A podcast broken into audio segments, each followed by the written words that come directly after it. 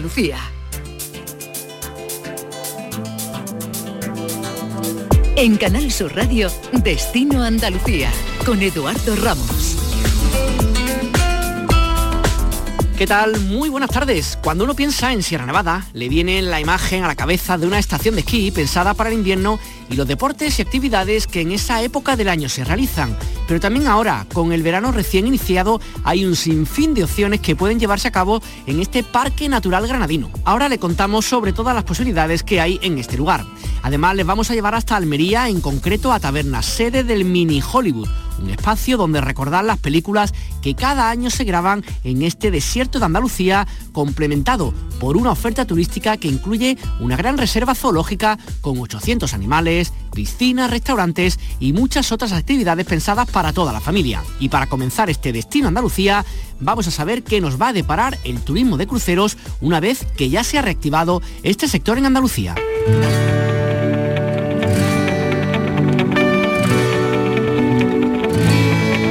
La semana pasada el puerto de Málaga recibía el primer crucero de la península una vez que este tipo de viaje por fin ha vuelto a operar tras la pandemia. Se trató del buque Main Chief 2 que además esta misma semana recalaba por segunda vez en el puerto malagueño. En esta época que si nos permiten podemos llamar ya post-pandémica o casi post-pandémica, ha cambiado sin duda la forma en la que se está viajando, aunque quizás lo más positivo en estos momentos es que ya han vuelto los turistas de crucero. Viajan, eso sí, en excursiones burbuja como medida de seguridad, lo que significa que no se mueven solos, sino un poco con lo concertados con las navieras.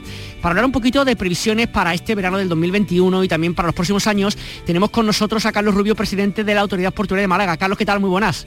Hola, muy buenas. Cuéntenos un poquito, quizás lo primero, lo positivo es que ya por fin han vuelto los cruceros, que es la, eh, digamos, el gran titular que podemos dar, ¿no? Que, que se retoma un poquito la actividad, ¿no? Pues efectivamente, después de 15 meses de no recibir ni un solo barco, como consecuencia del cierre del cierre de los puertos españoles al turismo de cruceros, por fin ya eh, hace unas pocas semanas ya se autorizó esta, esta, esta actividad y el primer crucero que llegó a la península fue precisamente en el puerto de Málaga, un crucero de la compañía TUI que ya por fin traía pasajeros. Así que yo creo que fue una, gran noticia para todos nosotros. Eh, sabemos que, bueno, mirando los datos un poco del 2019, ¿no? Cuando el turismo pues, realmente era pues, una cosa muy mayoritaria en Málaga, se hablaba pues eso casi de 300 escalas, mm, cercano a los 500.000 pasajeros, son cifras, sabemos, muy alejadas, pero viendo un poquito cómo viene el año y pensando también un poco en el 2022, mm, ¿cómo va el camino? ¿Qué pinta tiene para que podamos recuperar, si no todo, gran parte de esto, Carlos? Bueno, este año, como, todo el mundo puede imaginar, va a ser un año de, retomar poco a poco la actividad. De hecho, nosotros, aparte de este primer crucero, ya tenemos confirmadas casi 50 escalas de aquí a final de año. Seguimos trabajando porque hay que pensar que, las navieras, aunque tienen mucho interés en empezar a trabajar y en volver a traer escalas de cruceros, pues claro, no, digamos, poner en marcha un barco de 3, 4 o 5 mil pasajeros no es algo que se, se a andar de un día para otro, con lo cual tienen que movilizar las tripulaciones, poner a punto los barcos, diseñar los nuevos itinerarios, comercializarlos, en fin, todo esto es lento. De tal manera que este año 2021 yo creo que lo que vamos a tener pues es esto, estas 50 escalas, quizá alguna más que podamos cerrar en estas próximas semanas, pero realmente cuando pienso que va a venir una recuperación importante va a ser en el 2022. De hecho, cuando hablamos con distintos turoperadores y con las propias compañías navieras, lo que nos trasladan es que el nivel de demanda, el nivel de reservas que está habiendo para el año 2022 es extraordinario y por lo tanto eh, eso nos hace pensar que en el 2022 vamos a tener un año casi, casi, casi de vuelta a la normalidad. Qué bien, ojalá, ojalá sí sea, está claro. Ojalá. Eh, ¿cómo, se está viajando? Hemos hablado un poquito así en la introducción, que cuando la gente está viniendo, por lo menos en estos momentos, ¿no? Eh, hacen como estos viajes, burbujas dentro de las ciudades. Explica un poquito a los oyentes cómo es la forma en la cual la gente que llega, en este caso a Málaga o a otros puertos de Andalucía, están haciendo esa forma de conocer los entornos más cercanos.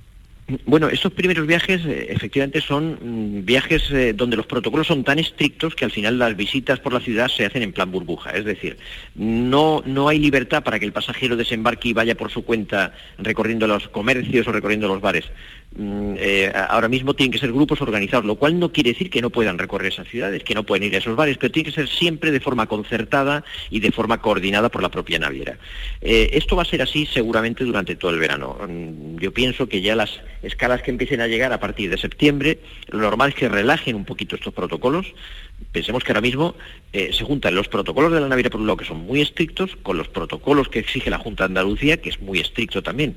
Con lo cual, bueno, en este momento mm, yo creo que es lógico que la prudencia impere y aunque se pueda retomar la actividad y que todos puedan disfrutar de este viaje del crucero y esta experiencia, pues todavía tengamos mucha precaución para no, para no provocar nuevos brotes. Pero yo creo que a partir de septiembre, octubre seguramente se relajarán un poquito las medidas y podrán ya estos mismos pasajeros pues ya circular con una mayor libertad.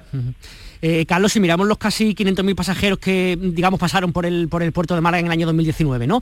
Mm, en porcentaje, a grosso modo, ¿cuál era la procedencia en cuanto nacionales, extranjeros, franceses, italianos, alemanes? ¿Cómo era un poquito el perfil de la persona que venía o que recalaba por el puerto de Málaga?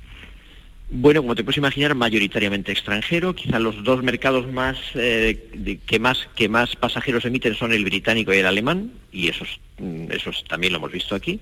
Hay que pensar que el mayor mercado del mundo para cruceros es Estados Unidos, pero eh, el hecho de no tener conexiones directas con Estados Unidos nos penaliza en ese mercado. Esto hace que, por ejemplo, pues no tengamos la potencialidad que tienen los aeropuertos de Palma o, perdón, los puertos de Palma o el puerto de Barcelona. Eh, pero bueno, hoy por hoy, evidentemente, del turista tipo que viene a Málaga sería básicamente un alemán o un inglés. Eh, y en menor proporción, pues italianos, franceses y españoles también, lógicamente. Sabemos ya por lo que nos ha contado, ¿no? Que los alemanes ya han llegado en este primer, primer crucero. Estamos esperando sin duda a los, británicos. Noticias siempre está de última hora que si van a venir, que si no tienen que hacer la cuarentena. Es esperable, Carlos, que en el momento que, digamos se abra un poco la mano por parte del gobierno británico, pues también los turistas británicos vengan a Málaga vía barco, ¿no? Vía crucero. Eh, bueno, sí, sin duda, sin duda. De hecho, hay una compañía que trabaja exclusivamente con el mercado británico, que es Marela, que ya tiene eh, para el otoño, ya tiene previstas y comercializadas un número importante de escalas en el puerto de Málaga. Y además eh, no solamente son escalas, sino que es, eh, utilizan el puerto de Málaga como base, es decir, los británicos vendrían aquí por el aeropuerto, normalmente estarían en una estancia en Málaga de un día o dos y luego se embarcarían aquí y desembarcarían aquí, o sea que que para el, mercado británico verdaderamente es muy interesante. El puerto de Málaga, porque además lo conocen, les gusta y, tenemos unas conexiones extraordinarias en, condiciones normales, evidentemente no este año ni el año pasado, que han sido años muy, muy raros, muy excepcionales. En condiciones normales, Málaga es probablemente uno de los aeropuertos de España mejor conectado con el Reino Unido. Y esto favorece mucho este tipo de viajes y, que los británicos se sientan tan a gusto aquí. Y además está pensando, de recordar haber hablado otros años también, el hecho de lo que supone para una ciudad ese puerto de partida, ¿no? De, un crucero cuando la gente tiene que llegar en avión, lo que supone de movimiento de gente que tiene que pernoctar en hoteles, que es un, un valor añadido desde el punto de vista económico también para la ciudad, ¿no? Eh, muchísimo, muchísimo. Pensemos que un año normal, un año normal de 500.000 pasajeros, pues casi 150.000 hacen, utilizan Málaga como puerto base. Eso significa por lo menos una pernoctación en hoteles de la ciudad, significa que están un día eh, utilizando los comercios y los, eh, y los bares y restaurantes de la ciudad. Es decir, al final el gasto que se produce en un, turismo, en un turista que viene como base a Málaga o en uno que simplemente hace escala, pues puede ser pues casi del doble de, gasto o más. O sea que sí que es muy interesante ese, ese, tipo de operaciones con base en Málaga aunque se escapa un poco de su competencia, porque usted es responsable del, puerto de Málaga, pero también quería preguntarle por el conocimiento que tiene en el sector un poco por el resto del puerto de Andalucía, quizá el de Cádiz también de lo más significativo en cuanto a, tema de crucero. ¿Qué pinta tiene para este 2021 y 2022 en el resto de Andalucía? ¿También parámetros parecidos a los de Málaga? Bueno, el puerto de Cádiz yo creo que sí, va a tener, deben estar en parámetros muy similares a los de Málaga, muy similares de Málaga, y, el resto se van reactivando poco a poco. Yo me consta que ya hay peticiones de escala, tanto en, Huelva como Sevilla como Almería. Eh, eh, ya digo, o sea, eh, Cádiz y Málaga van a estar muy por encima del resto, lógicamente, porque también tienen mayor tradición y mayor eh, atractivo para cruceristas, pero también el resto de puertos tienen un, gran atractivo y, me consta que ya hay eh, escalas solicitadas para esos tres puertos que he mencionado. Carlos Rubio, presidente de la Autoridad Portuaria de Málaga, muchísimas gracias por estar al micrófono de Canal Sur Radio. Ojalá sigan poquito a poco, pero de forma ininterrumpida, llegando los turistas a nuestra ciudad. Un saludo. Gracias, ojalá que sea así. Descubre tu tierra. Ven con Canal Sur Radio.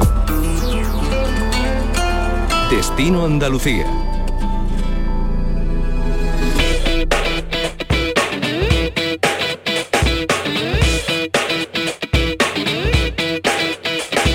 ¿Quién dijo que solo se puede disfrutar de Sierra Nevada en invierno?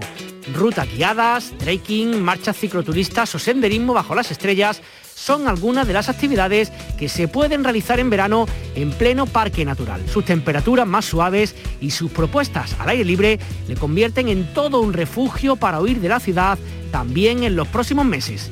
Esta información nos la trae Cristina Carbón. Andalucía cuenta con la estación de esquí más meridional de Europa y la de mayor altitud de España. A un paso de Granada, en los términos municipales de Monachil y de Dilar, Sierra Nevada es parada obligada durante la temporada de nieve. Lo que muchos no imaginan es que durante el verano la montaña sigue ofreciendo un sinfín de posibilidades para disfrutar de la naturaleza y practicar el turismo activo. De todo ello queremos hablar hoy con el portavoz de la estación de Sierra Nevada, Santiago Sevilla. Santiago, buenas tardes. Hola, ¿qué tal? Muy buenas. Bueno, Santiago, Sierra Nevada es sinónimo de frío y esquíes, pero ¿se puede disfrutar también de borreguiles en julio y agosto? De Borreguiles y de toda la montaña. De hecho, ya se está disfrutando de ella, aunque la estación no esté abierta en su modo estival. La montaña sí lo está, eh, ya se realizan innumerables actividades fundamentalmente relacionadas con senderismo, excursiones y altas cumbres, en una oferta a la que nosotros nos uniremos como estación a partir del 10 de julio con la apertura de lo que denominamos instalaciones y programas de verano, que bueno, que está muy enfocado a, la gran montaña de, Granada, de Andalucía, a todo lo que significa la, cordillera penibética y nosotros aportamos en nuestro valle, aportamos pues bueno, todo aquello que normalmente funciona en invierno, que pueda ser extrapolado al verano, como remontes, el complejo del Mirlo Blanco, de actividades para niños, la piscina, bueno, muchas actividades que ya pueden ser comprobadas en, en nuestra web sierranevada.es. Imagino que, aunque en verano también pegue bien el sol, las temperaturas mm. son algo más suaves debido a la altitud. Correcto, sí, probablemente sea uno de los grandes atractivos de Sierra Nevada en verano. Nosotros llevamos apostando por esta temporada desde hace ya varios años. Eh, es verdad que no, no, no es comparable, sobre todo en términos de afluencia con, con la del invierno, pero bueno, cada vez más gente la que nos acompaña en verano y probablemente, como decías, las temperaturas con una media de, 20 grados durante todo el verano es uno de los grandes atractivos, especialmente cuando el calor aprieta, tanto en la ciudad como en la playa. hay mucha gente que opta por subir unos días a la montaña y tanto disfrutar de nuestras eh, instalaciones como de nuestros programas, pero sobre todo de, la temperatura de, una montaña de, de 3.000 metros. Bueno, y de hecho es que hay numerosas actividades, trekking, rutas en bici, senderismo, incluso piscina climatizada. ¿Por dónde empezamos? Yo creo que lo más significativo para la gente eh, y verano tras verano lo que lo que genera más eh, usuarios son son los remontes de verano. Eh, Sierra Nevada pone un telecabina y un telesilla que se conectan uno con otro para salir de, de Prado Llano a 2.100 metros de altitud en medio mecánico y enlazando estos dos remontes, el telecabina Borreguiles y el telesilla Veleta, y alcanzar prácticamente la cota 3.000. A partir de ahí surgen un sinfín de posibilidades de senderismo, trekking o de grandes rutas. Estos remontes permiten salvar una, un importante desnivel y que bueno sitúan al senderista ya muy alto y a partir de ahí pues emprender como digo rutas especialmente espectaculares eh, en esta época del año. Eh, las rutas de la fusión de la nieve ahora son especialmente bonitas eh, porque se puede comprobar perfectamente el fenómeno natural de, de la fusión de la nieve y toda la riqueza biológica que esto genera. Y estampas muy distintas a las que están acostumbrados a ver los amantes de la nieve que conocen Sierra Nevada en invierno. Sí, totalmente diferente, aunque en estos días todavía queda algún resto de nieve, algún nevero, pero efectivamente la, sierra ya ha transformado el paisaje, ahora está en un verde ocre muy bonito. Pero bueno, Sierra Nevada es una montaña diferente a todas las que la gente pueda imaginar en, en verano. Nosotros somos una montaña alta, mediterránea, dura, no, no hay vegetación prácticamente eh, a partir de, los 2.200 metros de altitud, a partir de ahí es todo monte bajo, de extraordinaria riqueza biológica, de hecho buena parte de esa riqueza es la que mereció en su momento eh, que Sierra Nevada fuera declarada Parque Nacional y, son cada vez más los usuarios y amantes de la montaña que nos visitan en verano, no solo, como decía al principio, a través de las instalaciones que pone en marcha la estación, sino eh, aquí vamos muy de la mano del Parque Nacional de, Sierra Nevada, que por ejemplo tiene dos servicios muy interesantes, que son los autobuses de altas cumbres, que permite mm, hacer un recorrido parecido al de remonte, en el caso de la, de la cara norte de Sierra Nevada, y también desde la vertiente alpujarreña, especialmente atractiva, con un microbús que deja también eh, a una altitud considerable pues para abordar, eh, por ejemplo, cumbres como, como el Mulacén, la Alcazaba, el Elorrieta o, o tantos otros tres miles que, que hacen de Sierra Nevada una, una montaña tan especial. ¿no? Santiago, una de las propuestas que más nos ha llamado la atención en estos tiempos de hiperestimulación es la de contemplar el atardecer y el amanecer desde el Veleta. ¿Cómo es esta experiencia? Sí, es una experiencia muy especial que también funciona muy bien, es en grupos reducidos. En el caso del amanecer hay que madrugar mucho, mucho, muchísimo. Eh, a las cinco y media de la mañana eh, tenemos una cita prácticamente todos los domingos para en un pequeño pick-up, en una furgoneta, eh, acceder muy cerca de, del Veleta. Es la única vez que se puede transitar hasta una altitud tan, tan elevada. Y a partir de ahí, con un guía de la estación, se accede a la misma cumbre del Pico Veleta y se contempla pues, bueno, uno de los espectáculos naturales más bellos que se pueden disfrutar en, eh, Sierra Nevada, que es ver, amanecer desde, desde la cumbre del Veleta. Eso, esa misma operación se, se repite por la tarde, mirando al horizonte, a la zona contraria, y ver cómo se pone el sol pues desde 3.300 metros de altitud es una experiencia inolvidable. Parece que en verano es cuando nos acordamos de mirar al cielo, también se ven las estrellas desde Sierra Nevada. Sí, probablemente el programa con mayor adeptos eh, en Sierra Nevada eh, en, verano es eh, Las Perseidas. Es el programa que, agota plazas. Vamos a ver cómo, cómo podemos hacerlo este año con la fase COVID que, no, que nos toque gestionar esta actividad.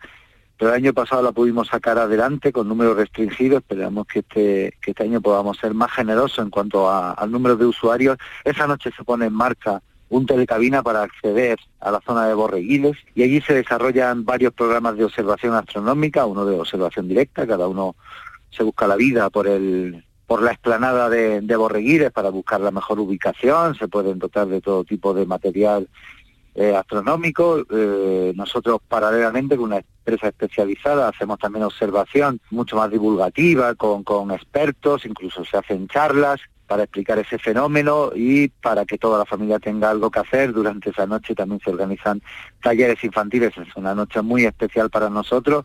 Cuidamos mucho ese producto, eh, nos genera mucha mucha diversidad de, actuaciones y un importante número de visitantes. Y es un lujo, lo que decíamos al principio, eh, noches tórridas de verano donde resulta difícil conciliar el sueño en la ciudad, subir a Sierra Nevada un fin de semana, entre semana, cuando sea, y dormir con el edredón es una, es una sensación que, que es muy aconsejable eh, durante julio y agosto. Un gustazo al que sin duda nos apuntamos este verano. Santiago Sevilla, portavoz de la estación de Sierra Nevada.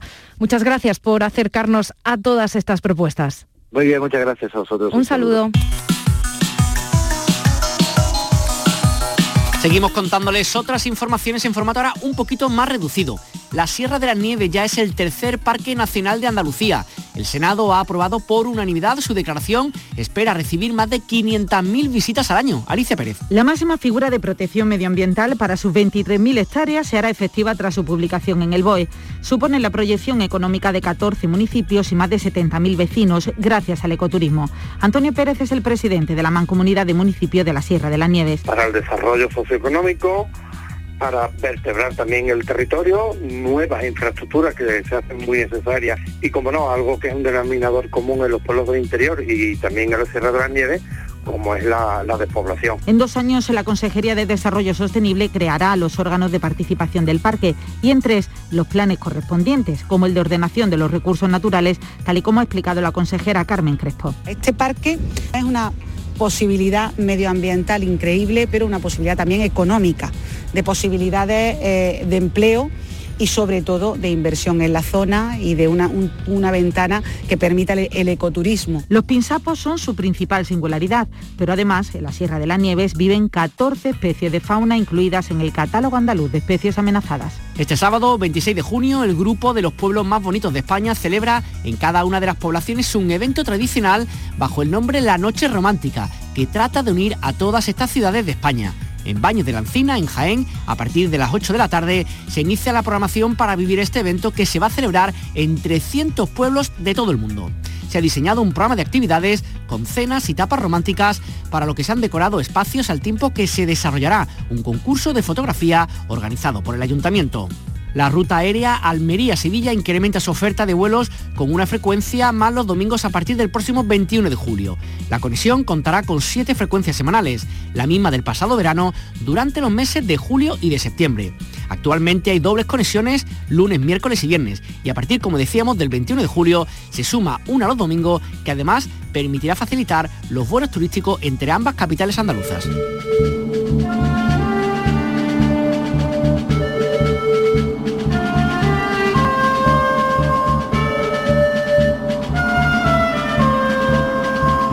En Tabernas, el único desierto de Europa, se levantan los auténticos escenarios de las películas western, convertido en parque temático más original del Mediterráneo. Como seguro que sabrán, les estamos hablando del Oasis Mini Hollywood, un espacio que cuenta con espectáculos en vivo, una gran reserva zoológica con más de 800 animales, zona de piscinas y gran oferta de restaurantes junto con actividades educativas y la organización de eventos o de celebraciones. Para hablar de todo ello tenemos con nosotros a José María Rodríguez Linde, que es el director de este espacio. José María, cuéntanos un poquito qué hay en este lugar. Buenas tardes. Hola, buenas tardes. ¿Qué tal? ¿Cómo estáis? Bueno, pues primero un entorno especial y único como es el desierto de Taberna. Digamos que estamos enclavados en el único desierto de Europa y por tanto la, orografía nos, nos llamará muchísimo la atención. Y, y, la hemos reconocido en las películas de western, en aquellas películas de la trilogía del dólar, de Clint Eastwood, eh, y de Sergio Leone, en las cuales eh, estaban en la frontera entre Estados Unidos y México. Ese es el paisaje que nos rodea y por tanto que nos hace diferentes y singulares. Eh, a diferencia de otros parques temáticos, el entorno nos hace muy, muy creíbles y la aventura es, está asegurada. por tanto, digamos que lo que invitamos a la gente es hacer un, viaje ahora que los viajes son más complicados, un viaje bien al, al desierto americano, a la zona fronteriza o que nos imaginamos y que recordamos de las películas, o bien a, las zonas áridas de, Namibia en una, en una magnífica reserva africana. ¿Con qué más encantos tiene este lugar? ¿El cine y alguna otra cosa?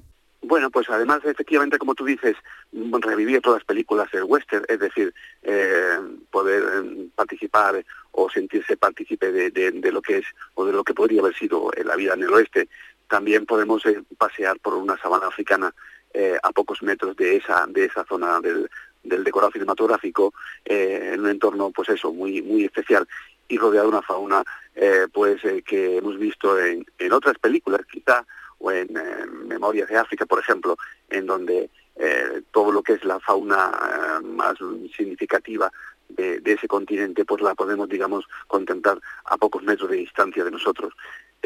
además, el, parque se llama Oasis y se llama Oasis no por eh, buscar una palabra que, sino porque engloba un poco lo que es el concepto que nos rodea del desierto y la posibilidad de tener una mañana o una tarde refrescante en una zona singular de piscinas donde eh, uno puede, digamos, sacar más partido a, lo que sería un baño o, un refresco normal, ¿no? José María, son muchos eh, las personas que viajan al mini Hollywood ahí en Tabernas, llamados un poco por los rodajes del cine, por alguna de las películas que se han hecho en este espacio, no sé, imaginamos como la de Sergio León y muchas otras. Bueno, y que además no es raro, no es extraño que el día que decidan visitarnos se tropiecen con un rodaje.